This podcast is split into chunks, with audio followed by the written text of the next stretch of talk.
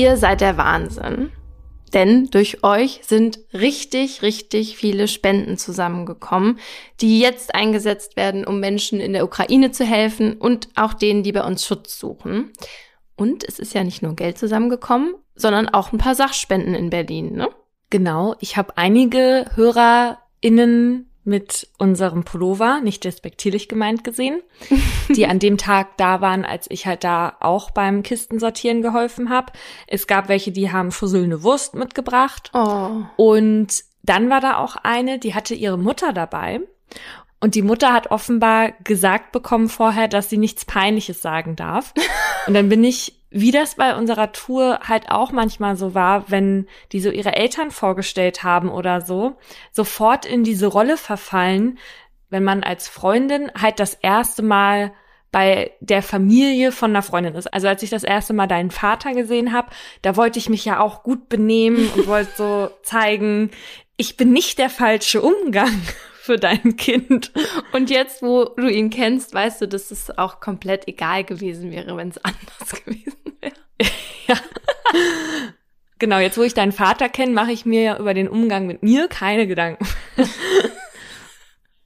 nee, Spaß, aber so habe ich das halt immer bei unseren HörerInnen, wenn die ihre Eltern mitbringen. Lustig, oder? Ich liebe das auch, wenn die ihre Eltern irgendwie mitbringen und deshalb freue ich mich noch mehr auf die Tour, weil wir in 19 Städten die Chance haben, Eltern kennenzulernen.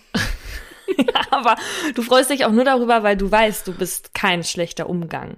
Ich komme dann immer in diese Hitzephase, wo mir dann so ein bisschen heiß wird dabei. Und damit herzlich willkommen zu Mordlust, einem Podcast der Partner in Crime. Wir reden hier über wahre Verbrechen und ihre Hintergründe. Mein Name ist Paulina Kraser.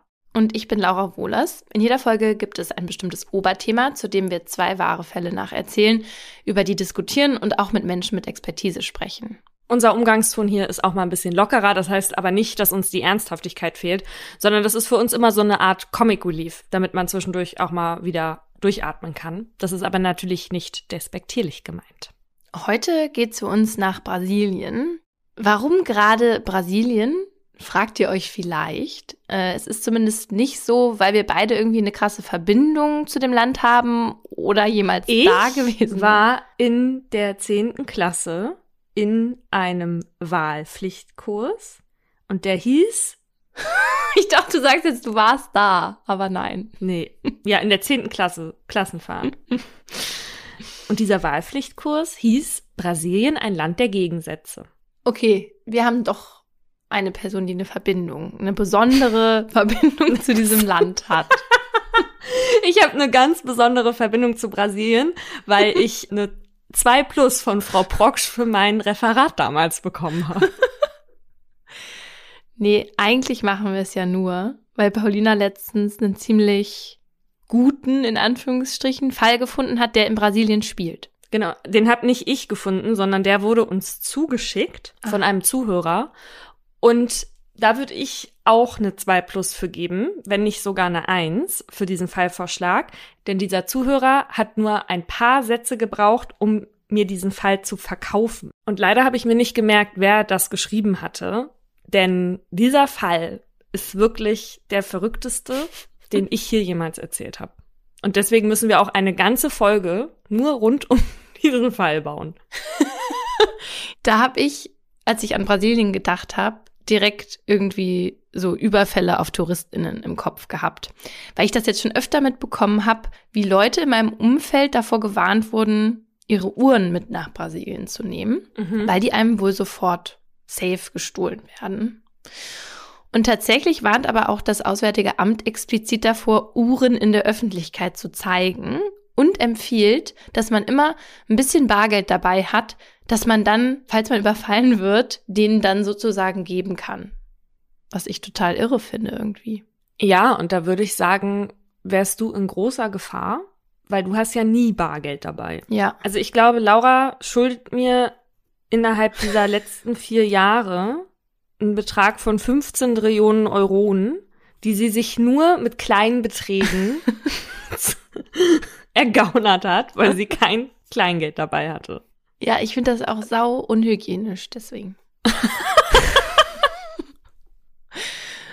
Naja, auf jeden Fall habe ich zu diesem Uhrenklau-Thema ein Video gefunden, also ein Zusammenschnitt von Überwachungsvideos. Und darauf sieht man, wie die TäterInnen vorgehen. Und das glaubst du nicht. Das ist wirklich kackendreist.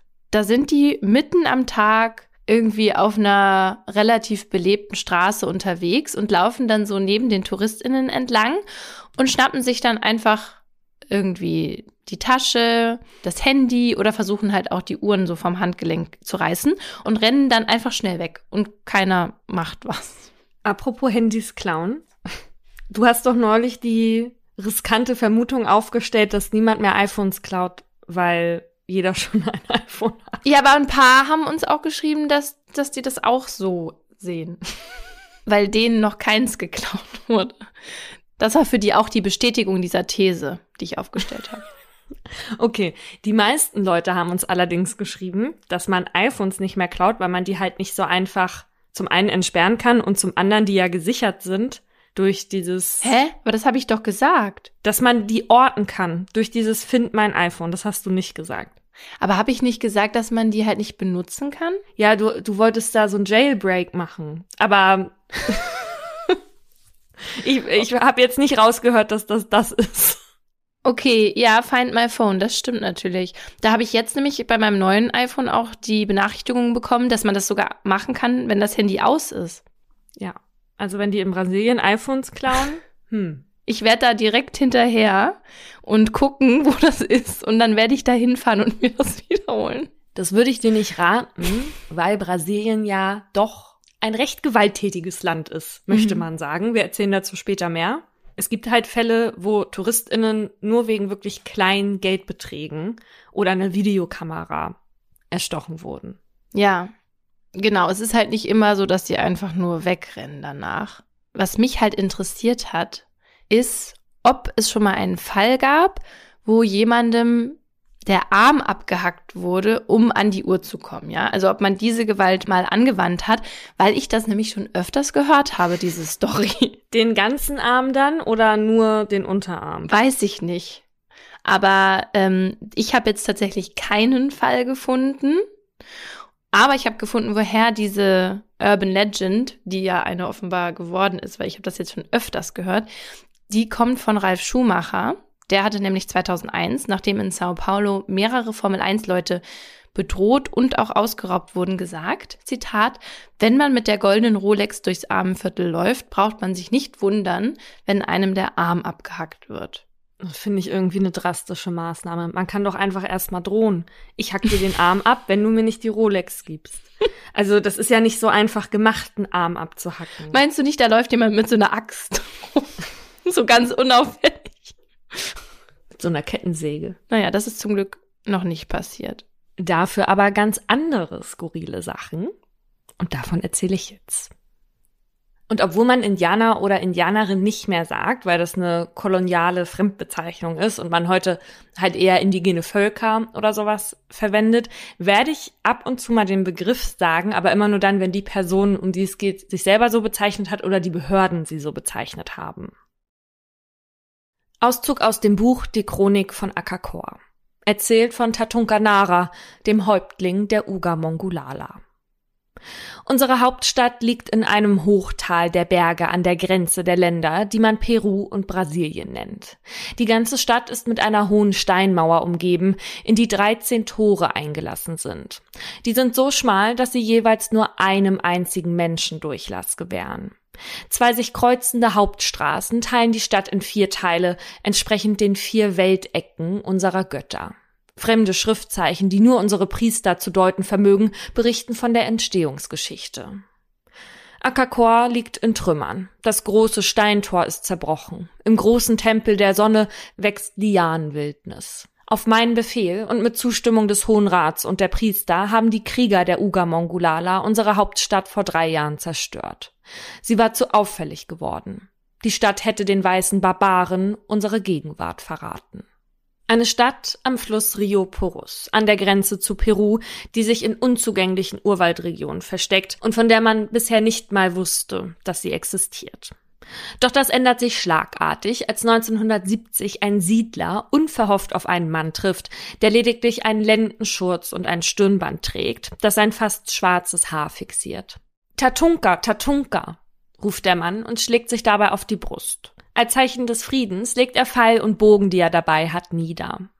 Er sieht nicht ganz so aus wie die Indigenen, die man hier in der Gegend kennt. Er ist etwas größer und trotz hoher Wangenknochen hat sein Gesicht auch etwas Europäisches. Der Mann, der sich als Tatunka Nara vorstellt, spricht gebrochen Portugiesisch und ein paar spanische Vokabeln, ansonsten nur Unverständliches. Doch als der Siedler den Mann in die Stadt bringt und er dort mit einem multilingualen Padre spricht, hört der eine deutsche Melodie, wenn man das so nennen kann, raus. Sprechen Sie Deutsch? fragt der geistliche Tatunka. Ja, antwortet der. Sein Vater sei ein indianischer Fürst gewesen, seine Mutter eine deutsche Nonne. Ich bin ein Mischling, sagt Tatunka. Sein Volk, die Ugamongulala, dessen Häuptling er sei, habe sich von anderen Stämmen abgesondert und brauche dringend Waffen zur Verteidigung, weil die peruanische Armee immer weiter in ihre Gebiete eindringe. Ein Schicksal, das viele indigene Völker in Brasilien erleiden. Doch von den Ugamongulala hatte man hier noch nichts gehört. Doch weil Tatunka zu viel Sorge um die Vertreibung seines Volks hat und es daher auch nicht zeigen will, will er die brasilianische Polizei nicht nach Akakor führen und so bleibt die Waffenlieferung aus. Zwei Jahre später trifft ein deutscher Journalist, ARD-Auslandskorrespondent Karl Brugger, in der deutschen Botschaft von Rio de Janeiro auf den Häuptling, der dort erneut versucht, sein Volk für eine Verteidigung auszurüsten. Die beiden kommen ins Gespräch und Tatunka erzählt ihm von seinem Volk, das seit über 10.000 Jahren in Akakor in unterirdischen Gewölben lebt. Dort leben, so Tatunka, übrigens nicht allein die Ugamongulala, sondern auch über 2000 deutsche Soldaten, die im Zweiten Weltkrieg nach Brasilien gekommen und von den UreinwohnerInnen aufgenommen worden waren. Brugger, braune Haare, mit langer Bart, ist fasziniert von dem Stammesführer. Und Tatunka scheint die Aufmerksamkeit von Brugger zu gefallen. Denn obwohl sein Volk isoliert bleiben soll, stellt Tatunka Brugger in Aussicht, ihn dorthin zu führen. Brugger ist nahezu getrieben davon, als erster weißer Entdecker die Indigenen zu sehen und über sie zu berichten. Und so machen sich die beiden schon bald auf zu einer Expedition nach Akakor. Eine gefährliche Reise. Nicht nur, weil Brugger immer wieder Geschichten von Indigenen hört, die mit Pfeil und Bogen auf Weiße schießen, auch Tatunka selbst erzählt, dass sein Volk einige Weiße mittlerweile als Sklaven hält, weil die sich nicht an die Stammesregeln gehalten haben. Wow. Doch zu so einer bedrohlichen Situation kommt es erst gar nicht. Das Boot der beiden kentert, bevor sie Akakor erreichen können. So schreibt es Brugger in seinem Buch. Denn auch wenn er Akakor nicht selbst erreichen konnte, so sorgten doch die vielen Stunden auf dem Rio Purus für stundenlange Gespräche über den Hohen Rat der Ugamongulala, über ungeschriebene Gesetze des Volkes und dessen Todesrituale für etliche Notizen, die Brugger 1976 zu einem Buch werden lässt. Die Chronik von Akakor, erzählt von Tatunka Nara, dem Häuptling der Ugamongulala. Das Buch soll der restlichen Welt zeigen, was für unentdeckte Wunder es noch gibt. Die Veröffentlichung macht den Häuptling und seine Stadt Akakor deutschlandweit und darüber hinaus bekannt. Viele lassen sich aus der Ferne in den gefährlichen Bann der Erzählung Tatunka Naras ziehen. Was nicht in dem Buch steht und auch Karl Brugger zu diesem Zeitpunkt noch nicht weiß, wer nach Akakor will, wird dafür in der Regel mit seinem Leben bezahlen. 14 Jahre später Barcelos im Norden Amazoniens. Das deutsche Fernsehteam schreitet zu viert die Treppe des kleinen Fliegers zum Flugplatz in Barcelos herab. Das Buch, das Karl Brugger vor vielen Jahren schrieb, hatte am Ende auch das Team rund um Filmemacher Wolfgang Bröck hierher verschlagen. Begleitet wird er von Assistent Thomas und Margret und Mercedes, die beiden Hauptprotagonistinnen des Dokumentarfilms. Die beiden Frauen sollen sich für die Produktion vom Häuptling persönlich den Urwald zeigen lassen. Denn es gibt kaum einen, der den Urwald besser kennt als Tatunka Nara. Der Lendenschurz ist einer Shorts gewichen. Das weiße Hemd trägt Tatunka offen und eine Armbanduhr statt eines Stirnbands. 20 Jahre ist es her, seitdem er aus dem Urwald in die Stadt kam. Sein Äußeres hat sich der Umgebung angepasst. Mittlerweile ist Tatunka nur noch selten bei seinem Volk. Er hat in Barcelos eine Deutsche geheiratet, deren Eltern hier ein kleines Hotel betreiben. Tatunka verdient sein Geld jetzt als Touriführer. Für 150 US-Dollar am Tag fährt Tatunka Margret und Mercedes in seinem Boot über den Rio Negro, während die Kamera läuft. Und er schneidet für die Expeditionsgruppe einen Weg durch den dichten Urwald, dessen Blätter kaum Licht auf den Pfad scheinen lassen. Abends sitzen sie alle gebannt ums Lagerfeuer und lauschen Tatunkas Geschichten. Man hört ihm gerne zu. Die peruanische Armee hat sein Volk zu weit in die Enge gedrängt, erzählt er. Die Ugamongulala seien in den letzten Jahren umgesiedelt nach Akahim, ein bisher unbekanntes Dorf, das sich flussaufwärts des Rio Araka im Teufelsgebirge an der Grenze zu Venezuela befindet. Und genau über diesen Fluss erkundet die Gruppe die Geheimnisse des Urwalds zehn Tage lang, bis sie später über den Rio Negro zurück nach Manaus zur Endstation schippern. Häuptling Tatunka steht am Steuer, meist oberkörperfrei, so dass seine Stammestätowierung einer Schildkröte zu sehen ist und lenkt das Boot Richtung Steg. Und damit direkt in die Falle, die ihm gestellt wurde. Denn am Bootsteg wartet Tatunkas Erzfeind, so hatte er ihn selbst bezeichnet. Rüdiger Neberg, Survival-Experte aus Deutschland, der gemeinsam mit der vermeintlichen Expeditionsgruppe wochenlang auf diesen Showdown hingearbeitet hat. Kamera an, der Filmemacher hält drauf. In pinkem Hemd und mit pinkem Hut bewegt sich Rüdiger am Steg langsam auf die Gruppe zu, die gerade von Deck geht. Tatunka wirkt irritiert. Was macht der denn hier? Noch stellt sich das Filmteam ahnungslos. Bröck an Tatunka. Wussten Sie, dass er in Brasilien ist? Nee, das habe ich nicht gewusst, antwortet Tatunka und grinst verschmitzt. Darf ich fragen, wer Sie sind? Schauspieler hat eine der Frauen an Neberg gerichtet. Tatunka selbst möchte lösen. Rüdiger Neberg aus Hamburg, der durch Deutschland gelaufen ist. Neberg gritscht ihm dazwischen, holt seine in die Tasche vergrabenen Hände heraus und zeigt demonstrativ auf ihn. Tatunka Nara, der größte aller Häuptlinge. Rüdiger grinst. In Wirklichkeit Hansi aus Nürnberg. Acht Jahre ist es zu diesem Zeitpunkt her, als Rüdiger Neberg, kahler Kopf, runde Brille, weißer Dreitagebart und offenes Lächeln das erste Mal auf Tatunka Nara trifft. Rüdiger ist damals gerade auf einer Reise zu den Yanomami, einem ebenfalls isoliert lebenden indigenen Volk, das ein bisschen abseits der Region lebt, die Tatunka Nara als den neuen Rückzugsort der Uga Mongulala beschrieben hatte. Rüdiger quartiert sich damals in das Hotel von Tatunka Naras Schwiegereltern ein. Vom Häuptling und dessen Volk hatte er nach der Veröffentlichung von Die Chronik von Akakor schon gehört. Dessen Autor, Karl Brugger, ist zu diesem Zeitpunkt ebenfalls im Hotel anwesend. Diesmal wegen einer Expedition zu einer mit Gras bewachsenen Pyramide, die Tatunka irgendwo nahe Akahim entdeckt haben will. Die Uga Mongulala, von denen Brugger in seinem Buch geschrieben hatte, hatte er selbst bisher noch nicht gesehen. Immer wieder war auf den Reisen dorthin was dazwischen gekommen. Tatunka entschied mehrmals, das Vorhaben abzubrechen, unter anderem auch, weil ihm sein eigenes Volk seit der Hochzeit mit einer Weißen nicht mehr so wohlgesonnen sei, was seinen Besuch mit fremden Weißen im Schlepptau gefährlich mache. Als Tatunka hört, dass Rüdiger zu den Yanomami will, bietet er sich gegen Bezahlung als Touriführer an. Allerdings müsse man ja erst zu der Pyramide. Rüdiger solle also auf ihn warten. Alleine käme er nicht weit. Rüdiger ist verdutzt. Wieso, will er wissen. Die Yanomami seien aktuell auf dem Kriegspfad, erzählt Tatunka. Das habe man bei John Reed gesehen. Der Amerikaner hatte sich im November 1980, also zwei Jahre zuvor, auf den Weg nach Amazonien gemacht, nachdem er die englische Ausgabe der Chronik von Akakor von Karl Brugger gelesen hatte. John, blonde Haare, Ende 20, ist damals anfällig für unberührte Städte und nicht entdeckte Stammesvölker. John hatte Tatunka kontaktiert und wollte mit ihm eine Expedition machen. Die beiden seien ein paar Tage gemeinsam unterwegs gewesen, erzählt Tatunka. Sein Plan war, das Land der Yanomami zu durchqueren und in Venezuela wieder rauszukommen. Aber da ist er bis heute nicht aufgetaucht, sagt Tatunka. Warte mal, dieser John Reed ist nicht mehr da. Nee, das ist ja der, der dahin wollte. Und der ist niemals wieder aufgetaucht? Aber war das nicht vor zwei Jahren? Ja, bis in den zwei Jahren. Okay. Sie könnten ihn aufgegessen haben. Das ist so üblich. Das ist Rüdiger Neu. Natürlich hatte er sich schon vorher mit den Yanomami beschäftigt und dass die Kannibalen sein sollen, hält er erstmal für einen Scherz. Doch Tatunka lässt sich nicht abbringen. Im Laufe des Gesprächs versucht Rüdiger Tatunka immer wieder festzunageln und aus der Reserve zu locken. Wie groß ist denn dein Volk? will Rüdiger wissen. 2000 sind wir jetzt noch. Rüdiger ungläubig. Das hält der Wald doch gar nicht aus. Außerdem hätte man von 2000 Leuten längst Spuren gefunden und damit wären die Ugamongulala ja nicht mehr unentdeckt.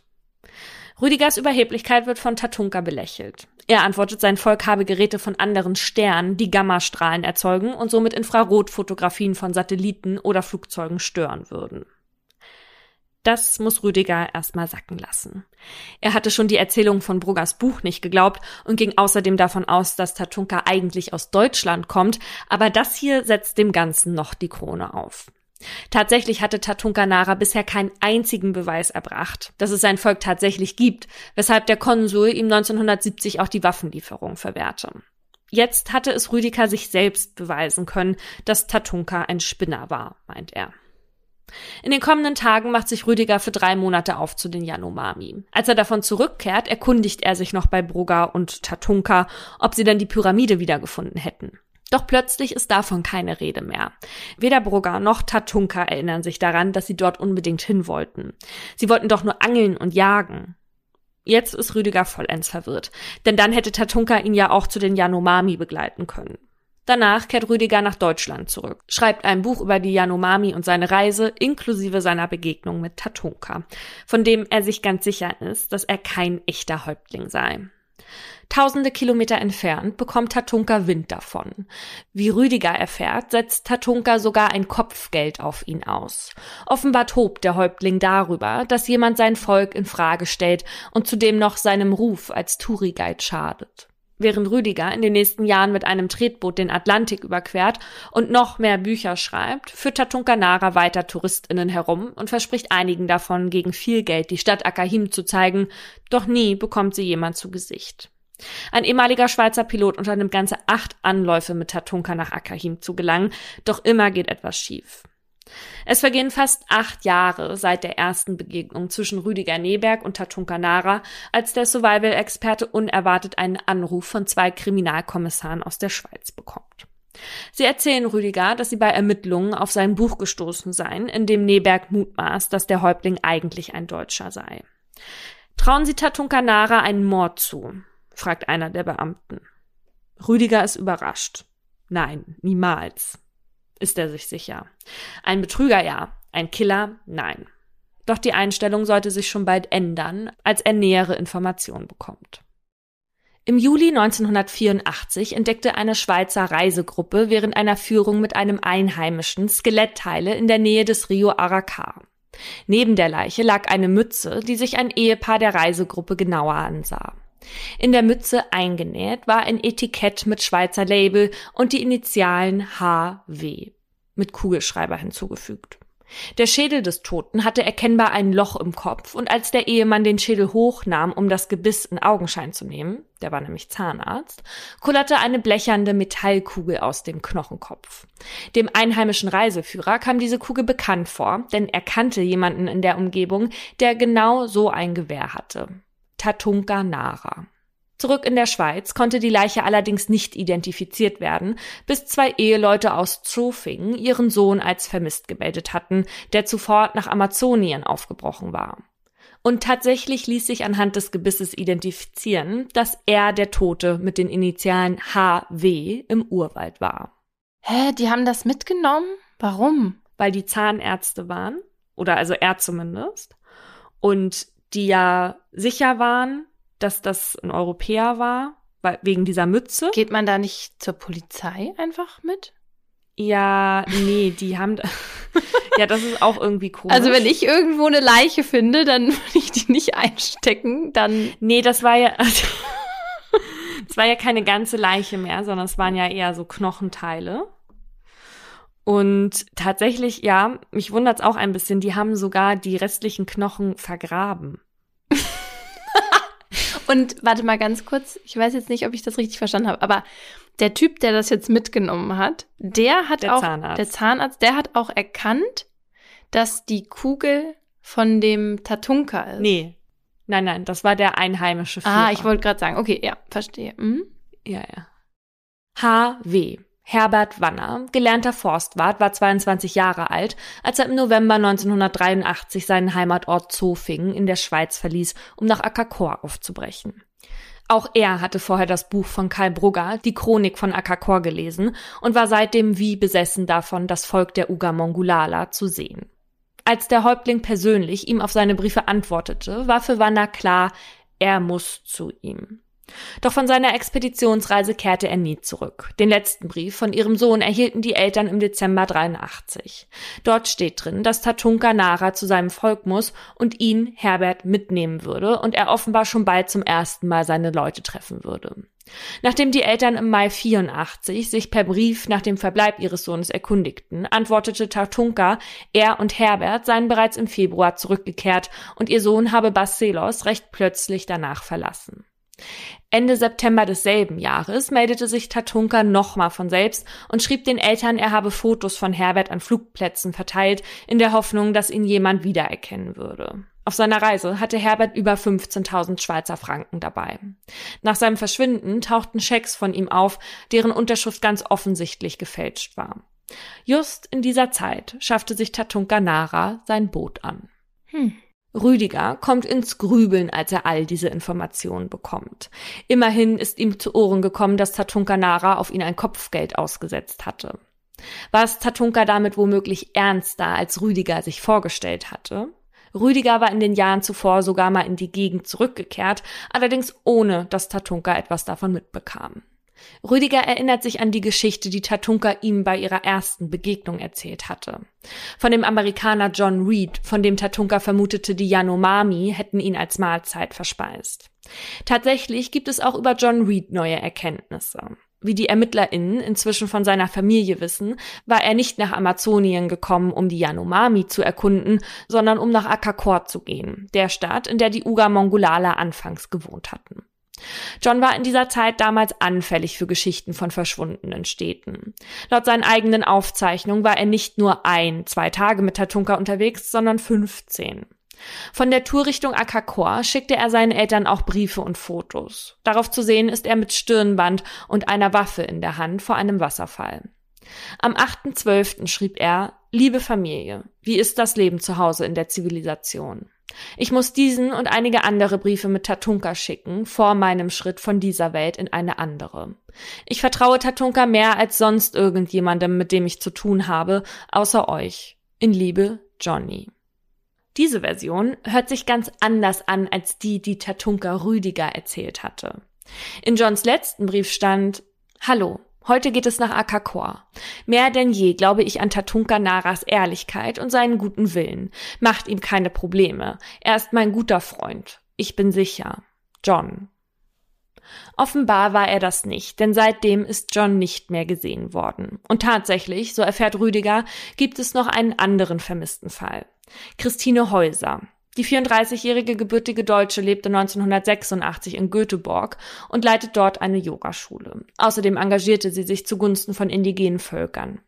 Als sie damals das Buch von Brugger in der Hand hat und sich Bilder darin ansieht, ist sie sich sicher, auf einem der Fotos ihren Ehemann aus ihrem vorherigen Leben zu sehen.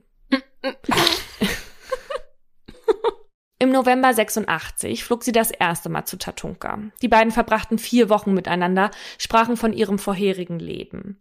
Es gibt Fotos aus der Zeit, auf denen man Christine oben ohne an einer Liane schwingen sieht.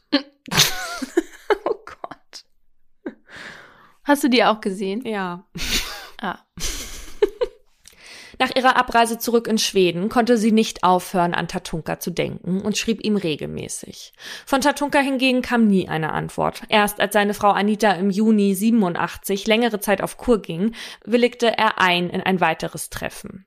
Diesmal versprach er Christine die Uga Mongolala vorzustellen. Doch von diesem Trip tauchte Christine nicht wieder auf. Dafür aber ein Brief von Tatunka, geschrieben an Christine. Darin entschuldigt er sich für einen Streit und hoffe, dass sie ihn inzwischen ein bisschen besser verstehen könne.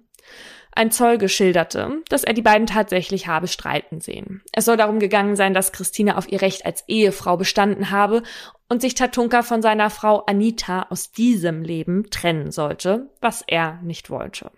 Seitdem war Christine nicht wiedergesehen worden drei Menschen, deren letzte bekannte Kontaktperson Tatunka Nara war und die alle jeweils ganz davor waren, Akakor bzw. Akahim zu entdecken, die dann auf seltsame Art und Weise verschwanden. In dem Zusammenhang erscheint Rüdiger auch die letzte Begegnung mit dem Buchautor Brügger seltsam. Er war sich ganz sicher, dass die beiden vorhatten, nach der Pyramide zu suchen. Was für eine Weltsensation, hatte Brugger noch geschwärmt. Und nachher wollten sie dann von dem Vorhaben nichts mehr gewusst haben? Rüdiger hatte Brugger aber eh als auch nicht ganz koscher abgespeichert. Als Journalist von unterirdischen Städten zu schreiben, in denen Menschen leben, von denen man bisher weder gehört noch sie gesehen hatte. Erst durch das Buch waren so viele Menschen auf Tatunka aufmerksam geworden und zahlten ihm viel Geld für das Versprechen, von ihm nach Akahim gebracht zu werden. Wobei Brugger selbst nicht einmal dort war. Tatsächlich hatte Brugger seinen Korrespondentenjob 1983 an den Nagel gehangen, um sich ganz den Urwaldgeheimnissen widmen zu können. Ein Bekannter von ihm, der ebenfalls im Urwald forscht, hatte ihn bereits seit einer Weile versucht davon zu überzeugen, dass Tatunkas Erzählung totaler Quatsch seien. Laut seiner Aussage begann Brugger bereits an Tatunka zu zweifeln und wollte sich schon bald mit seinem Bekannten aufmachen, die Yanomami und ihre Gegend zu erkunden. Dann hätte Brugger nämlich schon gesehen, dass es dort keine anderen Völker gibt, so der Bekannte.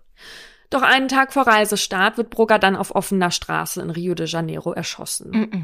Der Mann, der bei ihm war, sagt, dass der Täter ganz sicher nicht Tatunkanara war und der Mann nur Geld wollte.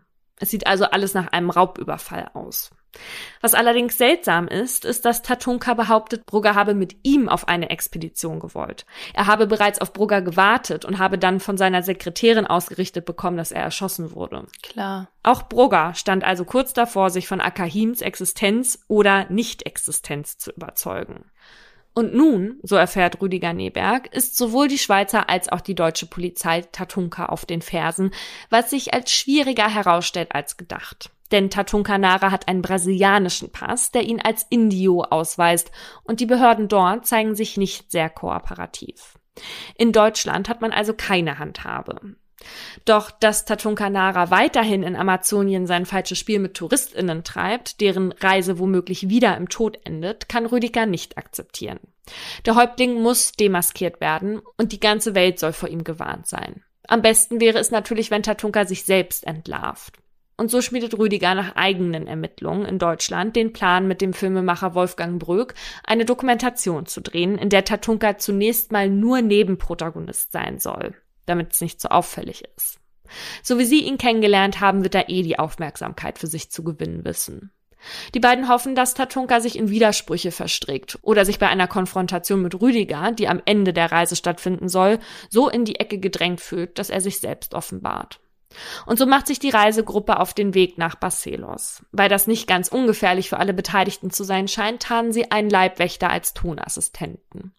Und auch die beiden Protagonistinnen sind nicht die, die sie vorgeben zu sein. Entdeckerin Mercedes ist in Wahrheit die Frau von Filmemacher Bröck und Margret heißt eigentlich Maggie Neberg und ist die Frau von Rüdiger. Auf der Fahrt prallt Tatunka damit, Rüdiger zu ertränken, falls er ihm nochmal begegne, ohne zu wissen, dass es dessen Frau ist, die bei seinen Geschichten immer gebannt zuhört. Auf dem Boot, das sich Tatunka kurz nach dem Verschwinden vom Schweizer Herbert Wanner gekauft hatte, dreht Brück sechs Stunden Interviewmaterial mit dem angeblichen Häuptling. Was heißt denn Grüß Gott, wie geht's euch? fragt Filmemacher Brück. Das gibt's nicht. Man grüßt nicht in der Indianersprache. Es gibt auch kein Auf Wiedersehen. Na dann halt sowas wie, wie geht's dir? schlägt Bröck vor. Tatunka schaut in der Gegend rum, schüttet den Kopf, lacht kurz auf und sagt dann sowas wie Mamura Hike. mhm. Und dann ist Showdown. Rüdiger wartet schon gespannt am Steg auf die Truppe und seinen Erzfeind. Rüdiger freut sich sichtlich über den leicht irritierten Tatunka. Dann Rüdigers Einsatz. Jetzt wird der falsche Häuptling enttarnt. Tatunka Nara, der größte aller Häuptlinge, sagt Rüdiger. In Wirklichkeit Hansi aus Nürnberg. Das hatte Rüdiger schon von den Kommissaren erfahren, allerdings war er danach selbst auch noch auf Reisen gegangen, um mehr vom wahren Häuptling zu erfahren. Hansi Richard Günther Haug wird 1941 in armen Verhältnissen in Bayern geboren. Schon als Kind kann er sich in Comicheften verlieren und spielt am liebsten Tarzan.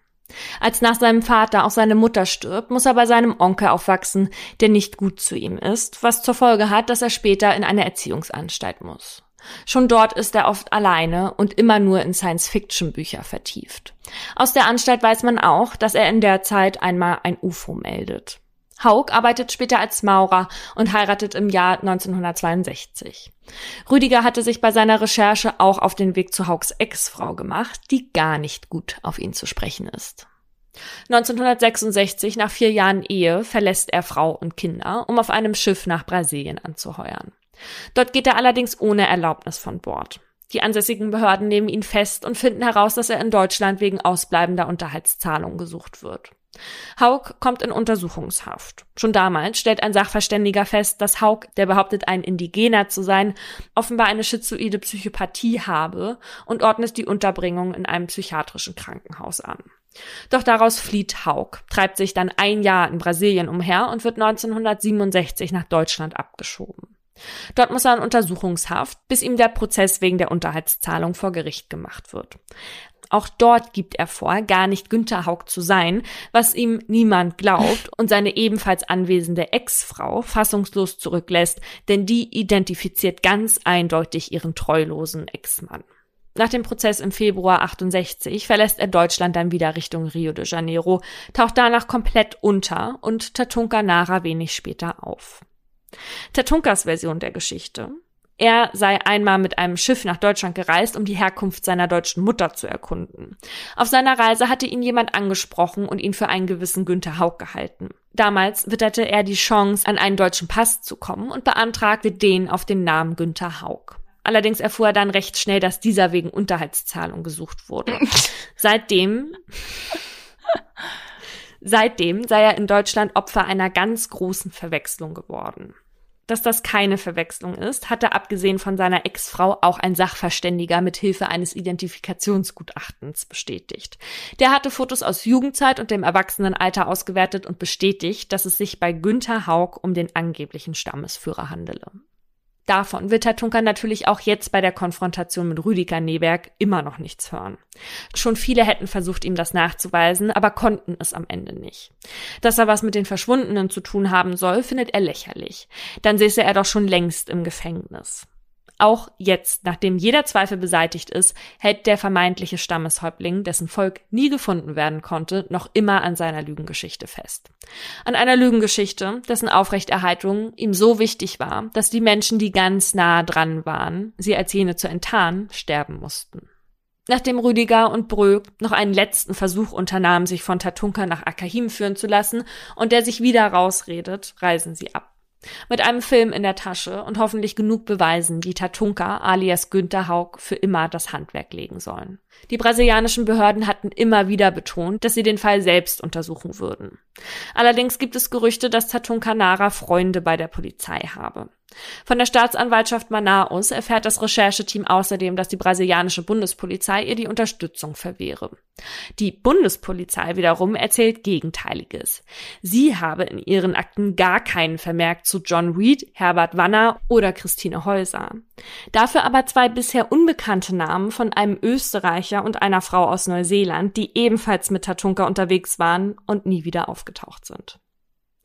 Tatunka Nara ist offenbar ein Meister darin, Menschen zu narren. Am Ende hatte er sogar seinen eigenen Sohn aus Deutschland weiß gemacht, dass nicht er sein Vater sei, sondern der Mann, der ihm verblüffend ähnlich sah oh und von dem er damals die Identität in Deutschland übernommen hatte. Tatunka tat dem Sohn am Ende sogar noch leid, dass man ihm diese Rolle unterstellte. Oh Gott. Nachdem der Film 1991 in Deutschland und auch in Brasilien erscheint, können Rüdiger und Bröck tatsächlich kurzzeitig hoffen, ihr Ziel erreicht zu haben, dass Tatunka niemals wieder jemandem etwas tun kann. Denn nach Ausstrahlung wird Tatunka in Brasilien festgenommen. Allerdings drei Tage später wieder entlassen. Mit der Begründung, dass eine Blutprobe ergeben habe, dass er wahrhaftig indigen und somit auch brasilianischer Staatsbürger sei. Nein, nein, nein. Also was ist das denn da für ein, ich weiß gar nicht, was ich sagen soll. Was, was, was ist das da für ein Rechtsstaat oder was sind, was sind das Saftladen. da für Polizisten? Ja, genau, Saft. Was ist das für ein Saftladen? Hat er denen 50 Euro gegeben, damit die das sagen oder was? Nee. Ist der jetzt nicht in Haft oder was? nee, der war nie in Haft und pass auf, jetzt kommt das Allerbeste. Dieser Rüdiger Nebeck, der hat ja noch ein Buch darüber geschrieben, ne, Abenteuer Urwald, da habe ich auch die meisten Informationen draus. Das von 2005. Und darin schreibt er, dass sich Tatun Kanara mittlerweile medizinisch für verrückt erklären lassen habe. Wow. Und jetzt mutmaßt man, dass das irgendwie ein Schachzug ist, damit die eh sagen, ja, der ist ja nicht zurechnungsfähig. Der weiß ja eh nicht, was der macht. Ja, wahrscheinlich, ja, das könnte natürlich sein bei seinem, bei seiner Vergangenheit, was er sich schon alles überlegt hat. Auf der anderen Seite hat sein Verhalten ja auch schon ziemlich merkwürdige Ansätze, sag ich jetzt mal. Ja. Und es wurde ja bei ihm auch schon mal ähm, eine schizoide Störung, ne, irgendwie Mhm. diagnostiziert. Ja, allerdings irgendwann in den 60ern in Brasilien. Ja, und vor allen Dingen die Taten sprechen ja auch nicht unbedingt dafür, sondern sie sind ja schon kalkuliert gewesen, weil es sich immer nur um Leute gehandelt hat, die ihn hätten entlarven können, ne? Mhm, genau. Die das alles kaputt gemacht hätten. Ja. Und bei der Christine, da stand offenbar nicht so, wie ich das jetzt mitbekommen habe, die Entdeckung von Akahim im Vordergrund, ne, sondern die wollte halt den. Und die wollte, dass der sich von seiner Frau trennt und ist ihm damit halt auf eine andere Art und Weise gefährlich geworden. Mhm. Ich kann das nicht glauben, dass der nicht in Haft ist.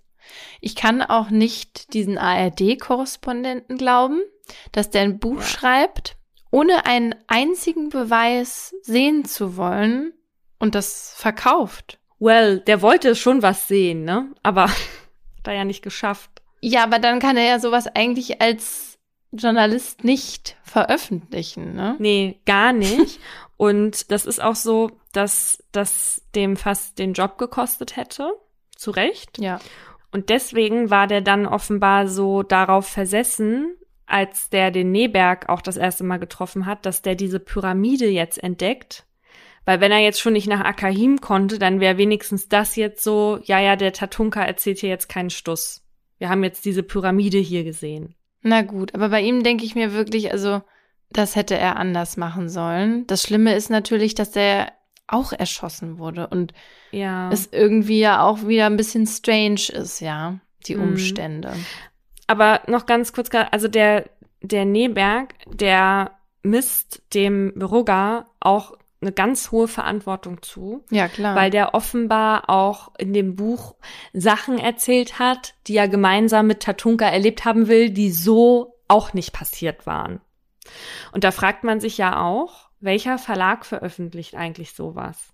Ne? ja, stimmt. Ja, das ist der Kopf-Verlag, der jetzt auch viel durch so Verschwörungstheorien aufgefallen ist. Aber er ist halt auch dafür verantwortlich, dass sich so viele Leute auf die Reise begeben haben und das entdecken wollten, ja. Also wie viele Leute haben dieses Buch gelesen und haben dann gedacht, also ich würde ja niemals auf die Idee kommen, aber das sind dann diese AbenteurerInnen, was ich ja total cool finde, aber das ist halt nur wegen diesem Buch passiert am Ende des Tages. Mhm. Schlimm. Ja, deswegen ist der Neberg auch so sauer auf den Brugger gewesen.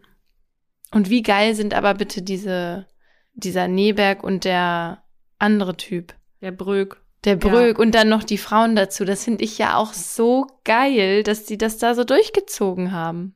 Das hätte ich mich aber wahrscheinlich auch gar nicht getraut, ja. Ich auch nicht. Also, ich meine, die wussten ja, dass da vier Leute mindestens umgekommen sind. für mich sind das richtige HeldInnen, ohne Witz. Ja. Und die tun mir auch richtig leid, weil ich glaube, die ärgern sich wirklich so sehr und verstehen die Welt nicht mehr, dass dieser Typ noch frei rumläuft. Ja. Viele hatten Tatunka Nara ja von vornherein belächelt, als sie gehört haben, dass er äh, meinte, dass die Uga Mongulala, deren Namen ich übrigens auch absurd finde, was der sich da wieder ausgedacht hat, ja, Ja. ähm, dass die ein unentdecktes Volk sind, die nahe an der Grenze zu Venezuela leben. Allerdings gibt's tatsächlich noch isolierte Völker in Brasilien um die 100. So viele gibt's sonst nirgends auf der Welt. Allerdings haben die meisten halt nicht so viele Mitglieder wie das, von dem da Tatunka sprach. Und erst im Juni 2021 hatte man während eines Überflugs wieder ein bisher unbekanntes Volk gesichtet, das nicht zugeordnet werden konnte. In Brasilien leben um die 900.000 Indigene in circa 300 verschiedenen Völkern. Eins davon sind eben diese Yanomami, die im Grunde ja da leben, wo Tatunka die, die hin erzählte. Die sind eine der größten Gruppen, aber noch größer sind die Tikuna mit circa 40.000 Angehörigen. Das hört sich jetzt erstmal viel an, allerdings machen die Indigenen bei den über 212 Millionen EinwohnerInnen, die Brasilien hat, gerade einmal 0,4 Prozent aus. Und das sind 0,4 Prozent der ethnischen Gruppe, die da waren, bevor die Portugiesen nach Brasilien kamen. Als die nämlich rund um 1500 kamen, gab es noch eine Million Indigene. Und während des ersten Jahrhunderts wurden dann 90 Prozent von denen ausgelöscht. Wow. Und halt vor allem erstmal durch so Krankheiten, die reingeschleppt wurden, ja. Ja, und das ist ja auch heute noch eine Angst von Stämmen, die, die existieren und jetzt noch unentdeckt sind oder zumindest nicht mhm. im Kontakt sind mit den anderen Menschen, dass die halt so Krankheiten mitbringen, ne? Und da gab es ja diesen einen abgeschotteten Stamm auf dieser, das war so eine indische Insel. Und da ist 2018 so ein Amerikaner hin und der wurde dann mit einem Pfeil erschossen und getötet von dem. Ach ja. Mh. Ne, auch weil die natürlich Angst vor dem hatten. Und dieser Typ, der wusste ja, dass das verboten ist. Also es ist ja sogar verboten, was ich richtig finde. Und dass er das nicht machen soll und dass es gefährlich ist.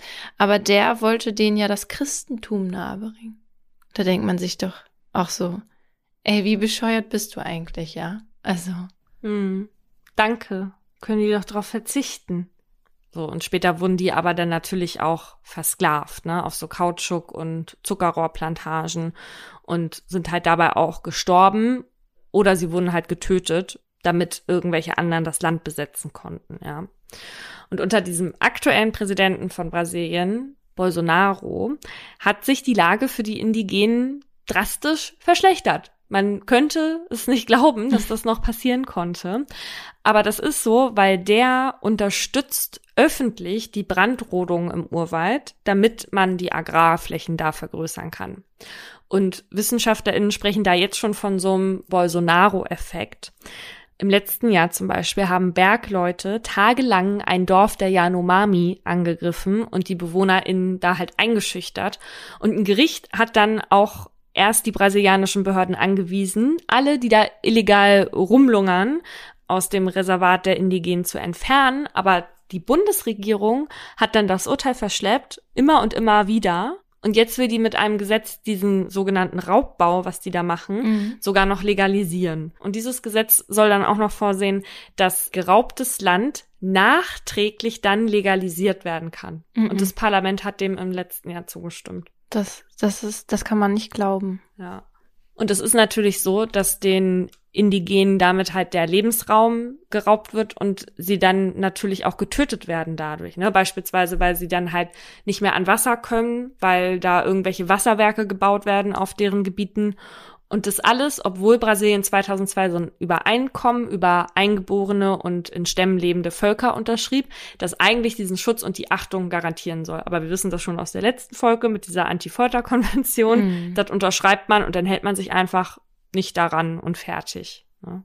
Es gibt so ein YouTube-Video aus dem letzten Jahr und da ist drauf zu sehen, wie so Goldsucher von ihrem Motorboot aus einfach auf indigene EinwohnerInnen am Ufer schießen. Wow.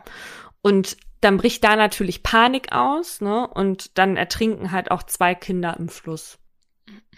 Und tatsächlich wird auch immer wieder zu richtig systematischen Morden an Anführern der Indigenen berichtet. Und die Täter, die werden dann halt meist von Großgrundbesitzern beauftragt. Und das ist halt so, dass ähm, viele Indigene in dieser verzweifelten Situation, in der die sind, wo die Angst haben, halt auch einfach Suizid begehen weil die ja auch teilweise immer auf der Flucht sind mhm. ne, und immer Angst haben, dass da wieder irgendwer mit einer Knarre auftaucht. Und die Suizidrate bei einigen indigenen Völkern ist 34 mal über dem brasilianischen Durchschnitt. Also ich finde das so krass. Ich meine, ich wusste das ja nicht, dass das so ist, aber wie kann das so sein? Also kann sich ein Land auch mal mit seiner eigenen Geschichte befassen und äh, und merken, was sie damals alles falsch gemacht haben und dass sie jetzt alles probieren müssten, um das wieder gut zu machen. Also Hm. Die haben einfach komplett sich dieses Land genommen, obwohl, obwohl da schon Leute gelebt haben, ja. Hm. Und jetzt müssen diese Leute, die Nachfahren von denen, müssen jetzt immer noch Angst haben, dass das Gleiche wieder passiert. Also das, hm. das geht nicht in meinen Kopf. Ja, es ist halt auch einfach tragisch. Warum spricht man den Menschen nicht ihren Lebensraum zu. Mal abgesehen davon, dass es Völkermord ist, zerstörst du ja auch den kompletten Regenwald. Ja. Und am Ende nehmen sie sich dann auch noch selbst die Luft damit zum Atmen. Ja. Mein Fall ist einer der bekanntesten Brasiliens und wie kein anderer zeigt er, dass ein Gerichtsprozess nur versuchen kann, die Wahrheit zu finden. Die Triggerwarnung findet ihr in der Folgenbeschreibung. Der Deal ist durch. Der brasilianische Nahrungsmittelhersteller Yoki wird verkauft. Für satte 857 Millionen US-Dollar an die amerikanische Firma General Mills. Großen Anteil an diesem Erfolg hat der Geschäftsführer Marcos Matsunaga. Doch kurz nach den zielführenden Verhandlungen ist der 42-Jährige plötzlich wie vom Erdboden verschluckt. Familie und Polizei denken sofort an eine Entführung, aber die Lösegeldforderung bleibt aus. Elisi wird nicht gerade mit einem goldenen Löffel im Mund geboren. Sie wächst in einem kleinen Dorf in Brasilien auf, nahe der Grenze zu Paraguay. Das dunkelrote Haus, das sie mit ihren Eltern bewohnt, liegt am Ende einer unbefestigten Straße und ähnelt mehr einem Container als einem wirklichen Zuhause. Viele in der Umgebung leben an der Armutsgrenze und als Elisis Vater die Familie verlässt, ist auch die Existenz der Dreijährigen bedroht. Ihre Mutter sucht daraufhin einen Job in der nächstgrößeren Stadt und versucht die beiden als Haushaltshilfe über Wasser zu halten. In dieser Zeit kümmert sich Elisis Oma um das kleine Mädchen. Erst als ihre Mutter Jahre später mit einem neuen Mann zurückkommt, zieht Elisi wieder zu ihr. Doch das Leben mit dem Stiefvater wird für sie mit der Zeit zur Hölle auf Erden. Seitdem sie ein Teenager ist, kommt es immer wieder zu unangenehmen Situationen. So tauscht er zum Beispiel die Schlösser im Badezimmer aus, damit er unangekündigt hineinkommen kann, wenn Elisi duscht. Als sie 15 ist, eskaliert dann die Situation. Elisi kann durch das Badezimmerfenster erkennen, dass ihr Stiefvater sie beim Duschen beobachtet. Erschrocken wirft sie sich das Handtuch um und stürmt aus dem Bad.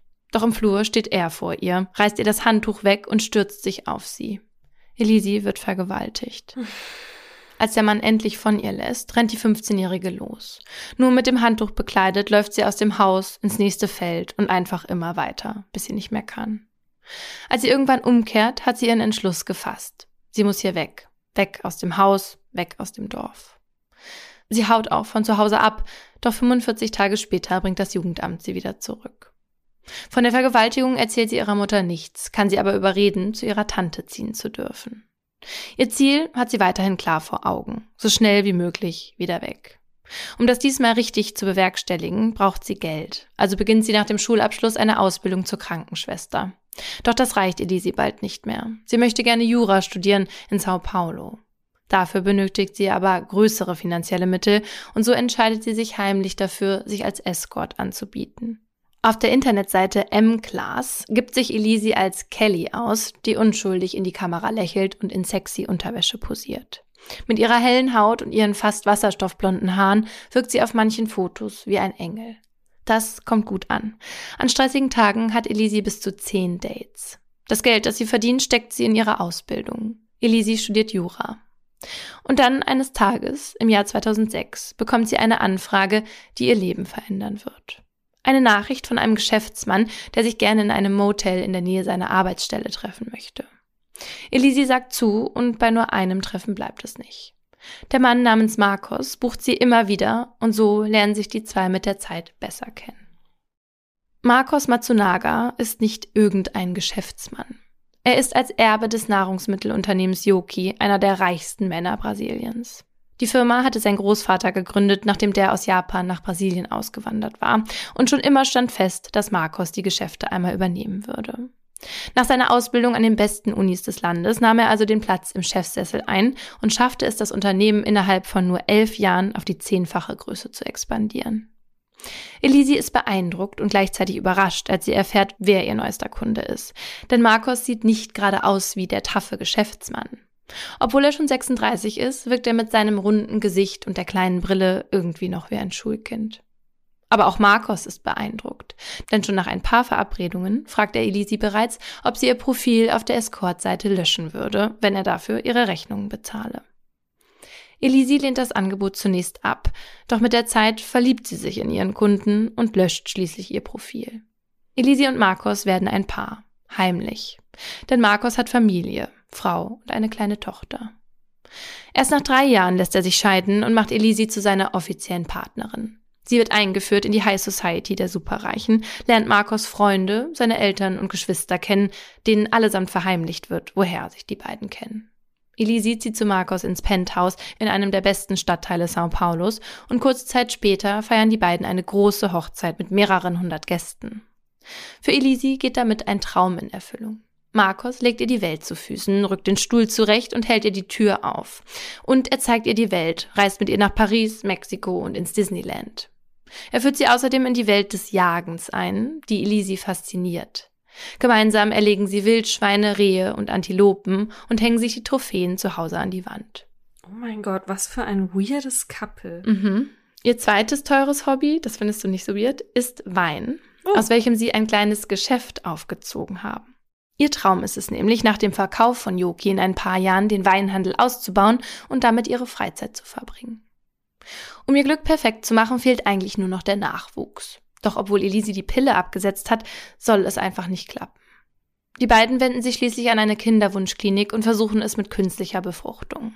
Elisi muss einen Hormoncocktail nach dem anderen zu sich nehmen und trotzdem steht am Ende der Behandlung immer eine Enttäuschung. Der unerfüllte Kinderwunsch wiegt schwer auf der Beziehung der beiden. Immer wieder kommt es zum Streit. Um sich abzulenken, fahren Elisi und Marcos in dieser Zeit in den Urlaub. Im Hotelzimmer angekommen, fragt Elisi, ob ihr Mann mit ihr unter die Dusche hüpfen will. Er lehnt ab. Als Elisi dann später aus dem Bad kommt, ist Markus nicht mehr da. Stattdessen hört sie die Melodie eines Skype-Anrufs. Sie schaut auf Markus Laptop. Eine Frau ruft an. Elisis Herz rutscht ihr in die Hose. Die nächsten Minuten verbringt sie damit, alle Nachrichten zu lesen, die ihr Mann mit der fremden Frau hin und her geschrieben hat. So erfährt sie, dass die beiden sich schon öfter in Hotels und Restaurants getroffen haben. Elisi ist geschockt. Sofort schießt ihr ein Gedanke in den Kopf. Scheidung. So einen Mann möchte sie nicht an ihrer Seite. Als Markus dann zurück ins Hotelzimmer kommt, konfrontiert Elise ihn mit ihrer Entdeckung. Es ist nicht so, wie du denkst, ist seine Reaktion. Die Frau sei nur eine Arbeitskollegin. Elise ist überrascht, dass ihr Mann sie offenbar für so dumm hält, diese Ausrede zu glauben. Der Urlaub wird abgebrochen und die beiden fliegen zurück nach Sao Paulo. Dort angekommen findet Elise ein Schreiben im Briefkasten, das alles ändert. Es ist die Nachricht, die sie so sehnlichst erwartet hat und die jetzt so gar nicht mehr in ihr Leben passt. Sie ist schwanger. Als sie Markus davon erzählt, fällt er auf die Knie. Er gibt jetzt endlich zu, untreu gewesen zu sein, entschuldigt sich für sein Verhalten und schwört, es nicht wieder zu tun. Elisi möchte ihm glauben. Sie, die ohne liebevollen Vater aufwachsen musste, möchte ihrem Kind dasselbe Leid ersparen. Und so verzeiht sie Markus. Eineinhalb Jahre geht alles gut. Eine kleine Tochter wird geboren, Elise macht ihren Jura-Abschluss und das Paar liebt sich wie am Anfang der Beziehung. Doch Anfang 2012 beschleicht Elise immer mehr das Gefühl, Markus habe kein Interesse mehr am Familienleben. Jeden Tag arbeitet er bis spät in die Nacht und Elise muss ihn geradezu zwingen, Zeit mit ihr und der gemeinsamen Tochter zu verbringen. Und es dauert nicht lange, da keimt in ihr der Gedanke auf, dass Markus wieder fremdgehen könnte. Immer wieder wirft sie ihm das auch vor, doch Markus wiegelt ab. Als Elisi verlangt, dass Markus seine Sekretärin kündigt, weil sie eine Liebesbeziehung vermutet, reicht es ihm. Elisi sei verrückt und bilde sich Dinge ein, die nicht existierten. Um die Ehe zu retten, wenden sich die Manzunagas an einen Pfarrer, der als Eheberater fungieren soll. Aber Elisi hat nicht das Gefühl. Finde ich auch mhm. gut. Ja. Aber Elisi hat nicht das Gefühl, dass die Beziehung sich zum Positiven ändert. Mit jedem Abend, an dem Marcos länger wegbleibt, verfestigt sich ihr Gedanke, dass es da eine andere Frau geben muss. Und so engagiert sie schließlich im Mai 2012 einen Privatdetektiv. Denn sie will Beweise. Beweise dafür, dass sie nicht verrückt ist und sich alles nur einbildet. Am Wochenende vom 18. Mai soll der Detektiv mit seiner Beschattung beginnen. Denn da fährt Elisi mit der Tochter zu ihrer Oma. Gesagt, getan. Schon am Freitagabend bekommt Elisi einen Anruf. Marcos habe gerade eine Frau in einem Hotel abgeholt und sei mit ihr zu einem Restaurant gefahren. Der Detektiv habe alles aufgezeichnet. Auf dem Video sehe man auch, wie Marcos die fremde Frau umarmt und streichelt. Elisi ist total aufgewühlt. Nachdem sie aufgelegt hat, ruft sie sofort Markus an, fragt ihn, wo er sei und was er gerade mache. Der erklärt ihr, dass er mit den Käufern von General Mills unterwegs sei und auf den Deal anstoße. Für Elisi ein Schlag in die Magengrube. Auch am nächsten Tag hält der Privatdetektiv sie auf dem neuesten Stand. Diesmal ist Markus mit der fremden Frau in einem japanischen Restaurant essen. Einem Restaurant, in dem Elisi und Markus Stammgäste sind. Elisi ist erschüttert. Sie will die Scheidung jetzt. Doch dazu kommt es nicht mehr, denn Markus ist plötzlich spurlos verschwunden. Es ist der 21. Mai 2012 und mittlerweile wissen auch Marcos Eltern und seine Geschwister von seinem Verschwinden. Alle sind in höchster Alarmbereitschaft, denn sie rechnen damit, dass jeden Moment ein Anruf der Entführer bei ihnen eingeht. Bei einer Transaktion von mehr als 800 Millionen US-Dollar bleibt nicht aus, dass auch die falschen Menschen auf den Plan gerufen werden. Doch das Telefon bleibt stumm. Stattdessen steht Elisi vor ihrer Tür und mit ihr eine andere Theorie zu Marcos Aufenthaltsort. Die 38-Jährige berichtet von dem Privatdetektiv und präsentiert die Videos, die die Untreue ihres Ehemanns beweisen. Sie habe Marcos gestern damit konfrontiert, woraufhin er seine Sachen gepackt habe und gegangen sei. Marcos Mutter ist entsetzt. So habe sie ihren Sohn nicht erzogen. Gleichzeitig ist die Familie erleichtert, da dies bedeutet, Marcos könne einfach mit seiner neuen Flamme unterwegs sein. Als Marcos Bruder dann zwei Tage später eine E-Mail mit dem Text Sag Mama und Elisi, dass ich okay bin, ich kann nur gerade nicht sprechen, Marcos, erhält, atmen alle auf. Ungefähr zur selben Zeit, 30 Kilometer von Sao Paulo entfernt, entdeckt ein Spaziergänger drei hellblaue Müllsäcke in einem Waldstück. In einem steckt ein Bein, in dem anderen ein Fuß und in einem dritten blutgetränkte Kleidung. Sofort wird die Polizei alarmiert, die das komplette Waldstück durchkämmt. Dabei werden noch mehr Müllsäcke gefunden, schließlich auch einer, der einen Kopf enthält. Ein Kopf mit Einschusswunde, der die Identität des Toten verrät. Es ist Marcos Matsunaga.